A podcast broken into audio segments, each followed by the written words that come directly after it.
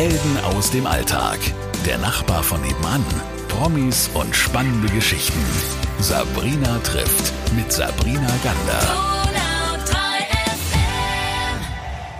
Wir sind heute ein bisschen tierisch unterwegs. Sie werden merken, es äh, geht unter die Haut, es wird spannend sein und auch sehr unterhaltsam und ähm, wir befinden uns heute auf den vier Pfoten beziehungsweise auf den Spuren von Ines Hinz und ihrem Paradox. Erstmal hallo, grüß dich. Hallo Sabrina. Liebe Ines, was ist Paradox für alle, die nicht wissen, von was wir jetzt gleich reden? Äh, Paradox ist ein Therapiehundezentrum für Menschen und Hund und für Menschen mit Hund. Paradox ist, ähm, ja, wir bieten zum einen tiergestützte Therapie an. Das ist besonders für Menschen. Wir haben im Moment sehr viele Kinder mit Einschränkungen, ohne Einschränkungen, mit Angst vor Hunden, die einfach über den Hund einen neuen Zugang bekommen zu sich selbst, zu ihrer Erkrankung, zum Umgang mit, mit auch Hunden im Alltag zum Beispiel.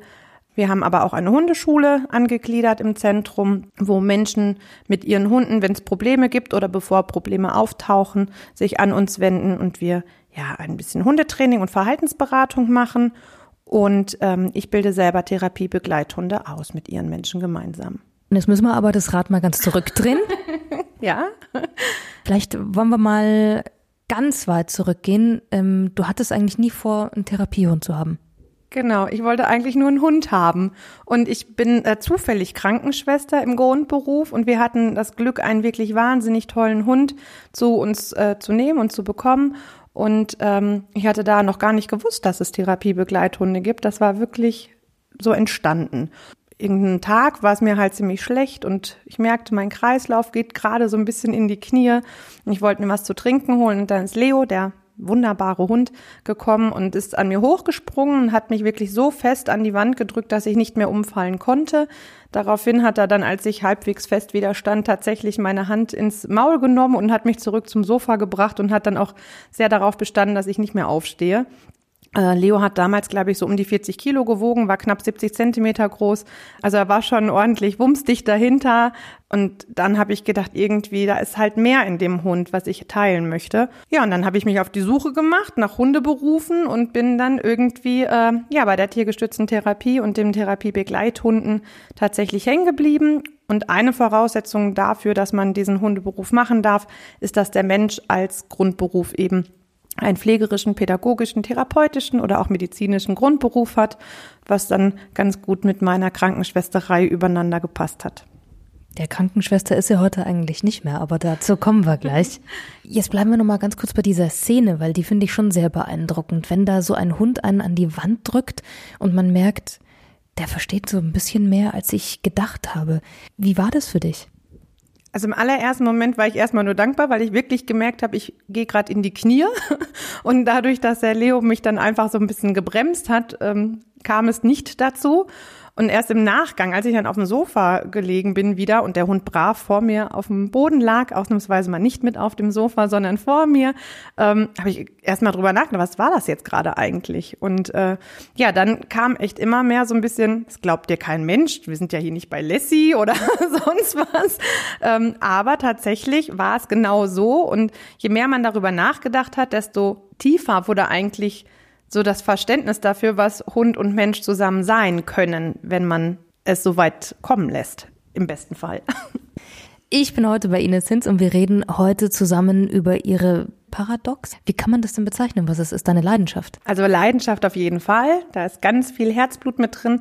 Ich bin tatsächlich Einzelunternehmerin und seit August letzten Jahres komplett selbstständig. Davor habe ich das einfach aufgebaut, aber als Krankenschwester im Schichtdienst zu arbeiten mit nebenher noch festen Terminen etc., das war gar nicht möglich, so dass tatsächlich das Krankenhaus und auch meine späteren Arbeitgeber in der äh, Intensivpflege einfach immer weiter auf mich verzichten mussten. Ähm, dann habe irgendwann nur noch ein Wochenende Nachtdienst im Monat gemacht, weil die ganze Zeit, die ich brauchte, und äh, ja, die wollte ich einfach in Paradox investieren, um das ja gescheit aufzubauen und um ähm, ja auch meine Termine einhalten zu können nicht weil man wieder im Spätdienst einspringen muss, wieder alles abzusagen etc. Das hat jetzt irgendwie so stattgefunden. Das ist so passiert, dass eben ich jetzt selbstständig bin und das ganz schön cool. Genau. Und Krankenschwester, es läuft mir nicht weg. Ich bin immer gerne Krankenschwester gewesen. Ich war immer gerne auf Station. Aber im Moment bin ich noch lieber Hundetante. Hundetante ist jetzt ein bisschen, ein bisschen zu wenig. Ja, ich sage auch ganz gerne mal Hundetruller.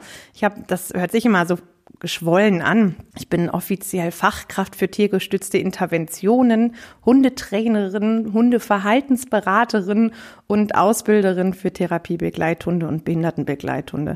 Zusammengefasst Hundetruller. Die Hundetruller ist also heute da. genau.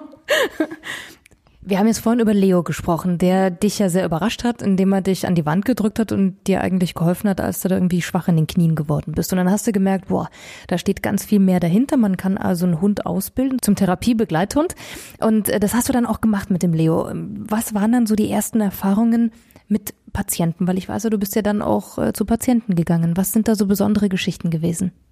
Ähm, wir hatten das ganz große Glück, dass wir während der Ausbildung zum Therapiehundeteam ähm, ein Praktikum an der Uniklinik in Ulm machen durften, wo ich damals noch als Krankenschwester gearbeitet habe.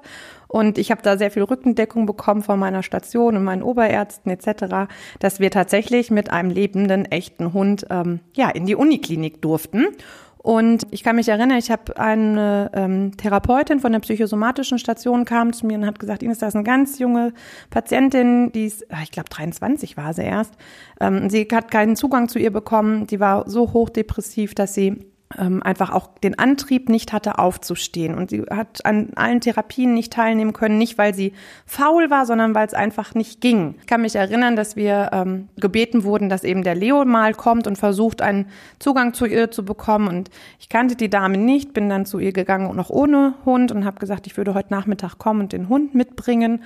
Und ähm, sie freute sich schon sehr, aber war jetzt so okay. Und dann tatsächlich bin ich mit Hund nachmittags wieder eingerückt in die Klinik und habe den erstmal vor der Tür sitzen lassen. Hab gesagt, ja, äh, der Leo wäre jetzt da. Und die, das war so beeindruckend, weil sie ist wirklich lange nicht aufgestanden und äh, hat viel Zeit im Bett verbracht. Und innerhalb von ein paar Sekunden äh, flog die Bettdecke quer durchs Zimmer und die äh, junge Frau stand am Hund und hat gesagt, können wir spazieren gehen? Und ich nur dachte, okay, also von 0 auf 100 in äh, drei Sekunden. Und tatsächlich war es so, wir sind ähm, am Eselsberg oben ist so ein kleiner Wald, da konnten wir dann spazieren gehen und innerhalb von dem Spaziergang schiebt das natürlich auch so ein bisschen auf die äh, Atmosphäre, Natur, Entspannung. Es war, hat alles ziemlich gut gepasst und wir haben ein bisschen Verstecken mit dem Hund gespielt und sie hat sich versteckt und hat ihn gerufen. Der Hund kam freudig an und hat äh, sich gefreut, dass er sie gefunden hatte. Und dann sagte sie zu mir, ja, guck mal, ne, du suchst mich schon nach 20 Sekunden. Meine Eltern haben wochenlang nicht gemerkt, dass ich nicht da bin. So, bam. Ich bin Krankenschwester, keine Psychologin, aber dieser Satz, den konnte ich natürlich an die Stellen weitergeben, ähm, wo man einfach mitarbeiten konnte. Und schon hatte man wieder ein, ja, einen Auslöser dafür, warum es dieser jungen Frau so schrecklich ging. Und ähm, das ist vorher nie in keiner Therapie, in keinem anderen Kontext rausgekommen. Aber in diesem völlig losgelassenen Verhältnis mit meinem sozialen Katalysator Hund ging das auf einmal. Ne? Und eben dieses Umfeld noch dazu, eine entspannte Atmosphäre. Sie konnte sich so öffnen, dass es wirklich Gänsehautmomente waren. Da ist das Schöne an meinem jetzigen Beruf. Ich habe ganz viele solche wunderbaren Erlebnisse. Wie kann man sich denn das vorstellen? Wie arbeitet denn dann der Hund? Also du hast gesagt, wir haben dann Verstecken gespielt, sind Gassi gegangen. Woran merke ich, dass der Hund jetzt gerade arbeitet? Ähm, ja, das ist eine gute Frage.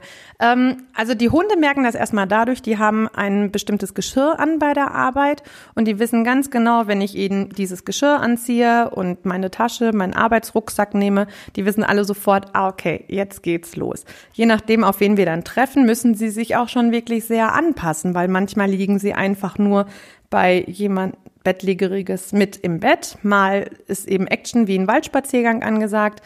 Für die Hunde ist es tatsächlich Arbeit. Je enger der Raum, desto anstrengender. Je mehr Leute ähm, in einer Gruppe vielleicht auch sind, desto anstrengender ist es für einen Hund. So ein Waldspaziergang ist tatsächlich, ich glaube, für die Hunde, wenn man das so nimmt, so ein netter Job. Es ist halt trotzdem Arbeit, auch wenn es nett ist. Sie dürfen zum Beispiel in der Arbeit, ähm, müssen sie nicht auf, nur auf mich hören, sondern ich stehe daneben, aber sie müssen auf jemand Drittes hören. Und wenn der sie ruft, sollten sie halt auch kommen. Oder wenn der Signale gibt, wie Sitz oder Platz, müssen sie das schon befolgen. Und obwohl ich dabei bin, bin ich gar nicht da eigentlich. Für den Hund zumindest. Ich bin immer so die letzte Ampel äh, der letzte Anker, Entschuldigung. Wenn es jetzt irgendwie aus dem Ruder läuft, natürlich bin ich da und greife ein. Aber in erster Linie sollen sie ja dann auch oder dürfen sie mit dem fremden Menschen mitgehen. Ich bin immer da. Es gibt uns nur im Gespann. Weil wenn der Hund sagt, oh Gott, das ist mir jetzt hier irgendwie doch zu viel, ein Blick reicht, sobald der mich ähm, anschaut, oder ich dann nicht sage, okay, mach weiter, ähm, passiert da auch nichts mehr. Also es ist wirklich eine Arbeit, die nur als Team funktioniert und auch nur mit der Basis wirklich von Vertrauen, dass der Hund weiß, ich würde ihn nicht in eine Situation schicken, die er nicht aushalten kann. Genauso aber, dass ich wirklich dann sage, jetzt ist Schluss, wenn es doch mal zu viel wird. Bei mir ist heute Ines Hinz und wir reden über Leo, aber wir müssen ja auch noch über Hugo und wie heißt die dritte Hündin jetzt von dir? Hanna. also Hanna reden. So, also diese Hunde, also die zwei ersten sind ähm, Begleithunde. Du setzt sie ein in der Therapie. Und ich habe dich ja vorhin schon gefragt, woran erkennt man, dass dieser Hund arbeitet? Und hast du gesagt, naja, also er merkt halt, weil er ein Brustgeschirr anhat und wir sind in Situationen zusammen, wo es auch anstrengend wird. Jetzt wird der ein oder andere sagen, oh Gott, wie kann man ein Tier äh, nur zum Arbeiten schicken? Wie oft müssen die denn arbeiten? Grenzen wir es gleich mal ein. Also müssen tun sie gar nicht. Das ist der oberste Prioritätssatz Nummer eins. Wenn die Hunde krank sind, sind sie krank. Wenn sie einen schlechten Tag haben, haben sie einen schlechten Tag. Meine Hunde müssen nicht arbeiten.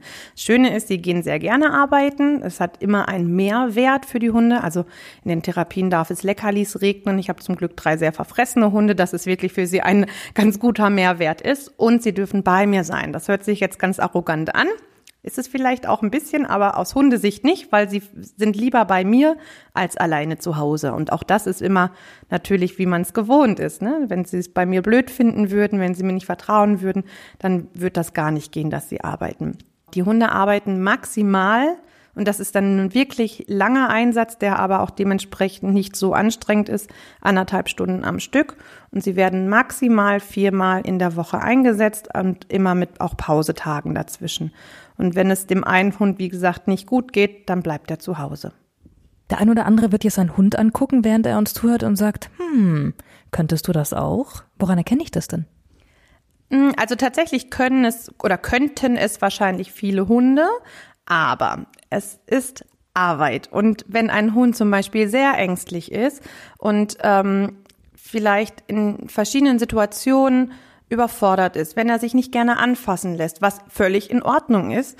Ähm, ein Hund muss sich nicht anfassen lassen, ähm, dann ist es vielleicht einfach nicht der richtige Job für diesen Hund. Da gibt's andere coole Hundejobs, die man machen könnte. Ähm, wir müssen immer bedenken, für die Hunde sind das nicht nur total außergewöhnliche ähm, Gerüche, die wir gar nicht wahrnehmen. Also ähm, wenn ich jetzt zum Beispiel in Seniorenheim gehe, dann habe ich nur an Desinfektionsmitteln mindestens drei verschiedene Desinfektionsmittel für die Haut. Dazu kommen Bodendesinfektionsmittel, Reinigungsmittel, Eigengerüche von den Menschen, die da alle da durchlaufen. Es riecht nach Leben, es riecht nach Tod, es riecht nach Ausscheidung, es riecht nach Essen. Also alleine diese Sinneswelt, die der Hund nur mit der Nase wahrnimmt, können wir überhaupt nicht nachvollziehen. Und ähm, allein das ist schon sehr stressig. Und wenn jetzt noch die Menschen dazu kommen, und ich kann wirklich ähm, aus eigener Erfahrung sagen, sobald ein Hund den Raum betritt in irgendeiner sozialen Einrichtung, sind alle Augen auf den Hund gerichtet. Und ähm, also zum Beispiel an der Uniklinik war es wirklich von der Putzfrau bis zum Chefarzt, alle kamen mal eben irgendwie an diesen Hund dran. Das ist schon super aufregend. Das musste ich auch lernen, wirklich meinen Hund da zu schützen. Und auch wenn der Chefarzt kommt und sagt, oh, ich muss auch mal eben Leo guten Tag sagen, dass man dann sagt, es tut mir leid, aber der ist jetzt K.O., der braucht jetzt eine Pause. Ähm, das ist mal ein schmaler Grad zwischen, ich möchte ja eigentlich, dass es allen Leuten gefällt und ich muss meinen Hund schützen. Man muss sich immer für den Hund entscheiden, egal was die anderen sagen. Genau, und ähm, wenn der Hund grundsätzlich irgendwie auch Lust hat auf andere Menschen, wenn er sich nicht schrecklich äh, erschrickt vor Menschen, dann kann man eventuell daran denken, mal so eine Ausbildung zu machen. Ähm, für mich ist aber, wie gesagt, immer der ausschlaggebende Punkt, dass der Hund einen Mehrwert davon hat. Und das muss nicht jeder Hund tun. Mittlerweile hast du ja nicht nur selbst drei Hunde, sondern hast ja auch die Möglichkeit, an der Hundeschule Leute herkommen zu lassen. Du bildest auch aus. Also wenn jemand sagt, ich möchte auch so einen Begleithund haben, dann hilfst du dabei und unterstützt und bildest eben aus. Ähm, wir haben vorhin über eine tolle Geschichte oder eine, finde ich, sehr schöne Geschichte gesprochen, über dieses Mädchen, bei dem du gesagt hast, da hat Leo es geschafft, dass die endlich ihr Bett verlassen hat und vielleicht auch irgendwie ja ihre eigene kleine Welt verlassen hat. Was waren denn noch so Geschichten, wo du gemerkt hast, es ist genau das, was ich tue, ist das Richtige? Ähm, Jetzt würde ich einmal den Hund wechseln und zwar vom Leo auf den Hugo zu sprechen kommen. Hugo ist ein absoluter Kinderhund. Er liebt Kinder und ich glaube, jedes Kind, das den Hugo gesehen hat, liebt ihn auch. Hugo ist das absolute Gegenteil vom Leo. Leo ist sehr ruhig. Ich sage immer das Valium auf vier Beinen. Und der Hugo ist wirklich ein kleiner, verrückter, also klein ist er nicht. Er wiegt 45 Kilo und ist 70 Zentimeter groß. Ähm, aber er ist so ein, so ein Spaßvogel. Und wir waren im, äh, mit, mit Kindern unterwegs, die eben auch diverse körperliche und geistige Einschränkungen haben. Und ähm, nein, wir haben noch keinen Blinden wieder sehend gemacht. Das ist auch absolut utopisch. Und ich hätte auch nicht für möglich gehalten, dass wir einen Lahmen gehend machen. Aber genau das haben wir geschafft. Ein vierjähriges Kind hat so viel Motivation gehabt, so viel Liebe für diesen Hugo-Hund, dass er mit ihm das Laufen gelernt hat. Der konnte vorher schlecht laufen, kurze Strecken laufen. Es ging aber vom körperlichen her, aber es tat dem Kind unheimlich weh. Und wenn einem Vierjährigen etwas unheimlich weh tut, dann lässt er das. Zu Recht. Und ähm, das heißt, er war sehr viel auf den Rollstuhl angewiesen und ist wirklich viel im Rollstuhl unterwegs gewesen und so einzelne Schritte vielleicht mal bis zur Toilette oder zum Ein- und Aussteigen aus dem Auto, die ist da gelaufen, aber eben äh, unter Schmerzen und auch es hat sehr lange gedauert. Und er hatte aber jetzt wirklich Lust dazu, mit dem Hugo was zu unternehmen und mit ihm, er wollte ihn irgendwie unbedingt immer auch führen. Ich meine, wenn man sich das vorstellt, allein die Größenverhältnisse, der kleine Mann war so groß, ja, es war eigentlich Aug in Aug mit dem Hugo. Und für ihn war das das A und O, dass er ihn an der Leine hält. Natürlich geht das auch im Rollstuhl, aber dieser junge Mann hat sich in den Kopf gesetzt, er will ihn richtig führen. Und diese Motivation herzubekommen, da hätte ich mich als Krankenschwester auf den Kopf stellen können, hätte ich nicht erreicht. Und da kommt so ein schwanzwedelnder kleiner Hugo mit vier Beinen und freut sich über dieses Kind und sofort hat da irgendwie der Funke übergesprungen. Wir haben natürlich, ging das nicht von heute auf morgen, wir haben relativ lange gearbeitet, aber nach, oh, ich weiß nicht genau, vielleicht acht bis zwölf Wochen ähm, ist dieser Junge eine Strecke von max, ja, vielleicht so 60 Metern mit dem Hund gelaufen. Und wenn man sich das überlegt, vorher waren es vielleicht drei bis fünf Schritte und nachher waren das 60 Meter, die das Kind mit einem dicken Grinsen völlig begeistert, stolz auf sich selbst mit dem Hund gelaufen ist. Und ähm, ja, das ist natürlich schon was, das hat man nicht jeden Tag, aber eben so eine Geschichte, da kann man sehr lange von zehren. Oder auch ein Mädchen, was nicht gut gesprochen hat, ein ähm, junge Frau sogar schon, Mädchen stimmt gar nicht mehr, ähm, die hatte einen relativ geringen Wortschatz, war eben auch kognitiv ähm, sehr eingeschränkt, körperlich auch. Und ähm, sie hat für uns ihren Wortschatz innerhalb von weniger Wochen fast verdreifacht.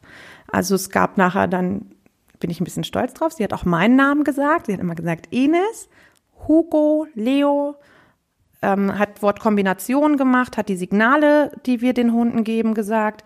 Ähm, und nachdem der Hugo das erste Mal bei ihrem Bett gelegen ist, hat sie ihn angeguckt und hat gesagt, Hugo, mein Schatz. Und das innerhalb wirklich, das, es hört sich so, so nichtssagend an, aber jemand, der sonst am Tag vielleicht Kaffee und Mama sagt, und plötzlich fängt er an zu sprechen und überlegt sich aus eigener Intuition, ich möchte mich mitteilen. Und ähm, das ist schon wirklich, das ist wirklich klasse. Aber woher kommt sowas? Also wie, wie passiert sowas? Was glaubst du? Oh. ähm, ja, das passiert nicht, weil ich mir äh, denke, dass das vielleicht nett ist, dass das passieren könnte, sondern es gibt dazu diverse Theorien. Das eine nennt sich zum Beispiel die, das Modell der Biophilie. Es bedeutet, dass ähm, eigentlich jeder Mensch, wenn er auf die Welt kommt, grundsätzliches, ja, so, so eine Sympathie zu allem hat, was lebt. Und egal, wie wir erzogen werden, egal, was wir für Erfahrungen machen, das schlummert irgendwo ganz tief in uns drin. Und jetzt kommt es halt drauf an, welche Erfahrungen habe ich gemacht, welche ähm, Religion gehöre ich vielleicht an, ähm, ist mir was Schlimmes passiert oder habe ich einen Ekel davor, wie auch immer. Ähm, aber wenn ich jetzt jemanden habe, der hundeaffin ist, der das grundsätzlich mag, den kann ich zum Beispiel über die Biophilie ja einfach erreichen. Ein Hund ist ehrlich. der kann dir nichts vormachen. Wenn er dich nicht mag, wird er dir das zeigen. Wenn er dich sehr mag, dann zeigt er dir das auch. Wir können heucheln, wir Menschen, wir können lügen, wir können uns verstellen. All das kann ein Hund nicht. Und ähm, er geht immer auf das ein, was er vor sich hat. Das heißt, wenn du nur so tust, als würdest du ihn mögen, wird er auch so tun, als würde er dich mögen. Ähm, das merkt man sehr schnell, dass das aber im Endeffekt nicht so stimmt. Und ähm, viele, also gerade eben auch Menschen mit Behinderung, mit Einschränkungen, die sind halt so, wie sie sind. Das finde ich großartig. Aber viele Menschen, die gesund sind, reagieren da eher ablehnend oder zurückhaltend oder wissen einfach gar nicht, wie soll ich mit so jemanden umgehen und reagieren vielleicht gar nicht. Und der Hund, dem ist es so egal, der sieht dich, nimmt dich so an, wie du bist. Und dann haben wir schon einen sehr tollen Ausgangspunkt. Und ähm, da können, ganz viele tolle und enge Beziehungen daraus entstehen. Ich glaube, das ist der zweite Punkt, warum das so funktioniert. Ich bin auch ganz nett meistens, aber wenn ich als Krankenschwester die Tür aufmache, dann sehen halt alle auch die Krankenschwester. Und wenn ich den Hund äh, den Hund mitbringe und dann die Tür aufmache, dann bin ich meistens nur die gute Fee, die den Hund bringt. Und ähm, so habe ich einen Vertrauensvorschutz, weil ich ja den Hund bringe, der heiß ersehnt wird. Und ähm, mein Hund macht mir die Tür auf und wenn ich mich nicht so blöd anstelle, passe ich noch mit durch. Und dann können wir auch zu dritt ganz gute Beziehungen aufbauen und anbahnen und eben an gewissen Problemen arbeiten oder ja auch schon tatsächlich ähm, prophylaktisch arbeiten, bevor Probleme passieren. Für welche Menschengruppen ist denn diese Hundetherapie geeignet? Oder wo würdest du sagen, sind so die Einsätze, wo du, also ihr als Team, Mensch und Hund gebraucht werdet? Ähm, tatsächlich kann ich dir diese Frage nicht beantworten. Wir kommen wirklich zu jedem, der uns braucht, zu jedem, der das Gefühl hat, das würde mir gut tun. Das können junge Erwachsene sein, die einfach Angst vor Hunden haben und ihr Leben einschränken, zum Beispiel nicht mehr joggen gehen, weil eventuell könnte ja ein Hund kommen. Ähm, mit diesen Menschen arbeite ich sehr gerne, weil das macht unheimlich Spaß. Ähm, wir arbeiten total gerne mit Kindern. Das, also tatsächlich habe ich gerade auch fast ausschließlich Kinder, mit denen wir arbeiten. Ja, wir arbeiten auch in der Sterbebegleitung und äh, Trauerarbeit. Wir helfen Kindern, die oder auch Erwachsenen, die körperlich oder geistig behindert sind. Wir haben Demente, Senioren, die wir betreuen. Wir haben Patienten mit logopädischen und äh, physiotherapeutischen Notwendigkeiten, wo wir einfach ergänzend mit reingeraten, unterstützen ja wirklich tatsächlich jeden, der das Gefühl hat, dass ihm das gut tun könnte. Und jetzt meine letzte Frage. Was gibt dir das? Dieses Arbeiten mit deinen Hunden und ja dann irgendwann ja auch mit den Menschen. Also mit meinen Hunden zusammenzuarbeiten ist toll, weil es hat nicht nur einen Mehrwert für die Hunde, dass sie bei mir sein dürfen, sondern ich darf auch bei ihnen sein. Das ist ja, das ist großartig. Und ähm, die Arbeit in der Hundeschule ist äh, toll. Das macht unheimlich viel Spaß und auch vielleicht zu sehen, ähm, wie, wie Menschen vorher mit dem Hund umgegangen sind, vielleicht doch noch laut und etwas ruppig. Und wenn man denen einfach erklärt, wie man auch freundlich mit dem Hund umgehen kann, was nachher Tolles passiert und das macht wahnsinnig viel Spaß. Aber die, diese Arbeit in der türgestützten Therapie, das, ich kann das gar nicht in Worte fassen, das ist wirklich, Balsam für meine Seele. Manchmal, natürlich ist das manchmal anstrengend. Und letztes Jahr ist ein Kind gestorben, mit dem wir gearbeitet haben. Das tut unheimlich weh. Aber so traurig wie manche Situationen sind, trotzdem haben wir vorher ganz viel Gutes da in dieses Kind gebracht und zu diesem Kind gebracht und ganz viele schöne Momente. Und das ist dann wieder das, wo man denkt, ja, hat sich gelohnt, ne? Und passieren kann immer was. Es ist, kann immer schlimme und traurige Sachen passieren. Und ich kann die Leute nicht gesund machen. Also ein Kind, was geistig und körperlich behindert ist, ich kann es nicht gesund machen. Aber ich kann diese Stunde, wo wir da sind, die kann ich ihm schön machen.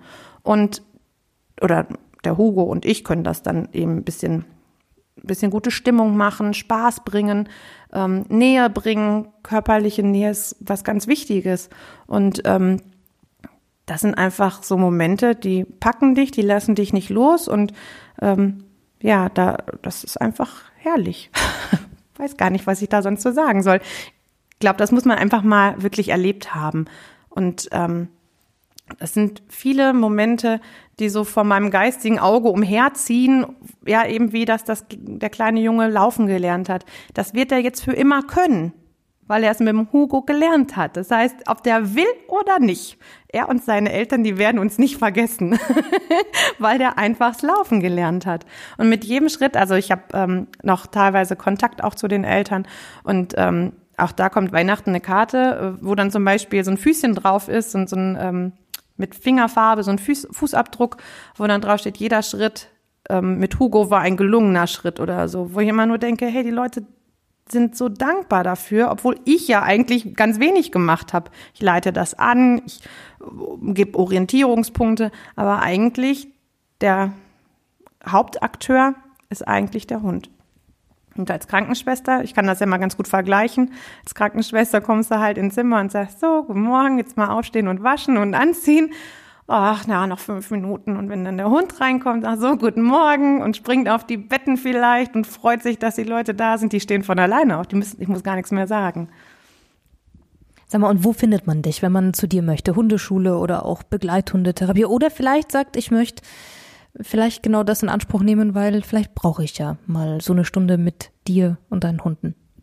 Also wir wohnen und arbeiten in der Weltmetropole Emmerkingen. Das ist ähm, am Rande der Schwäbischen Alb zwischen Ehingen und Biberach. Und für alle anderen können Sie es digital natürlich auch finden. Wie heißt die Website? Ganz ähm, klassisch www.para-docs.de. Wunderschön. Dann wünsche ich dir noch wunderschöne, viele Momente, aber die wirst du eh haben. Und viel Spaß mit deinen Hunden und Menschen. Dankeschön, Ines. Dankeschön, Sabrina. Helden aus dem Alltag. Der Nachbar von nebenan. Promis und spannende Geschichten. Sabrina trifft mit Sabrina Gander.